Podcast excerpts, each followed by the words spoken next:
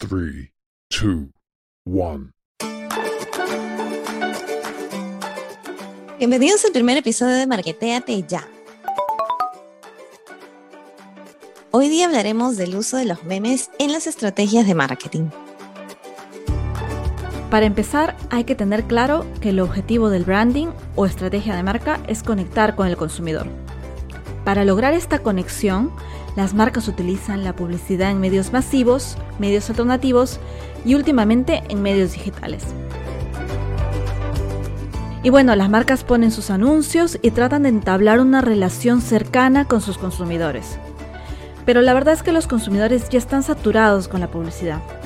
Inconsciente y naturalmente rechazamos la publicidad. Estamos cansados. Entonces, ¿cómo es que las marcas pueden lograr establecer una conexión con consumidores que están cansados de la publicidad? Una forma es a través de los memes. Sí, usando memes como parte de la estrategia de marketing. Recientemente se habla mucho de los memes. Los compartimos, los comentamos, nos reímos, etc. Pero la verdad es que la idea de los memes no es tan reciente. En realidad, la palabra meme ha existido desde hace mucho tiempo. ¿No, Pilar? Es cierto, la palabra meme se menciona por primera vez en el libro titulado El gen egoísta, autor Richard Dawkins, en 1976. Pero, ¿cómo lo define el autor? Y lo digo tal cual, ¿no? Lo define como una unidad teórica de información cultural que se difunde de una persona a otra, como una epidemia, de generación en generación, incluso por la imitación. Algunos ejemplos de lo que se podría llamar memes son la moda, los modismos del habla, el lenguaje, eh, las costumbres, las formas de alimentación, entre otros.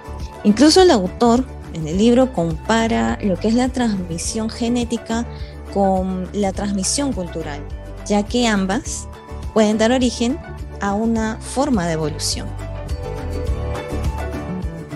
Hoy en día se sigue conservando este concepto para lo que hoy conocemos meme, ¿no? los memes en Internet, ya que estos memes de Internet se transmiten ¿no? de persona a persona, de usuario a usuario, solo que hoy en día, gracias a la tecnología, se transfiere mucho más rápido a través, como conocemos, los medios sociales y en forma de videos, textos, imágenes o dibujos. Pero ¿qué hace que los memes sean tan poderosos como para que las marcas los quieran o incluso los deban utilizar? Lo que hace tan especial a los memes es la forma en que comunican el mensaje, ciertas emociones y actitudes. Los memes por lo general utilizan el humor como herramienta, es decir, nos hacen reír, nos provocan emociones y nos entretienen. Además, los memes son fugaces, inmediatos, fáciles de consumir. Y por último, los memes nos permiten socializar con otros. Son motivo de socialización. Y estos elementos son los que hacen a un meme efectivo. Los memes no son publicidad. Un meme es algo que tu amigo o tu amiga te comparte y que tú estás dispuesto a recibir. Ahora les daremos 7 consejos para crear un meme para nuestras marcas y que sea viral, es decir, que contagie. Consejo número 1. Trata de usar el humor y un elemento sorpresa. El meme te cuenta una historia graciosa en menos de 3 segundos. Esta historia tiene una introducción y un desenlace que generalmente es el pico o el remate de la historia. Esta historia tiene que ser graciosa. ¿Por qué? Porque el humor nos entretiene, nos causa risa, alegría y felicidad. La felicidad es una emoción potente, fuerte para el ser humano, que recordaremos con facilidad. Y como a la gente le gusta hablar de cómo se siente, si nuestro meme provoca risa o felicidad, habrá más probabilidad de que se viralice, que la gente hable del meme, que el meme se comparta. Entonces, crea memes que realmente sean graciosos para tu consumidor. Consejo número 2. No poner tu marca como actor principal. ¿Por qué? Porque los estudios demuestran que mientras más intrusiva es la marca, más aversión a la marca tendrán nuestros consumidores. y que es algo totalmente inconsciente. Pero sí puedes poner tu marca, pero disimuladamente, no molestando así al consumidor. Consejo número 3. Da un motivo a tu consumidor para que comparta tu meme. Y con esto no me refiero a que le regales producto o que hagas una promoción, al menos no necesariamente. A lo que me refiero es que tu consumidor debe ganar algo más frente a su red de contactos por compartir tu meme. Piensa que a todos nos gusta quedar bien, vernos bien por la información que compartimos. El consumidor quiere hacer saber a su red de contactos que es inteligente, gracioso, cool. Si tu meme ayuda a lograr este objetivo, naturalmente lo compartirá. Consejo número 4. Usa el lenguaje de tu consumidor. De lo contrario, las alertas se disparan en tu consumidor y eso va a evitar que comparta tu meme. Consejo número 5.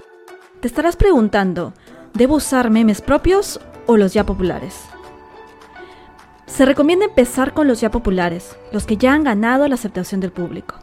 Luego puedes crear tus propios memes e ir probando cómo responde tu público. Consejo número 6.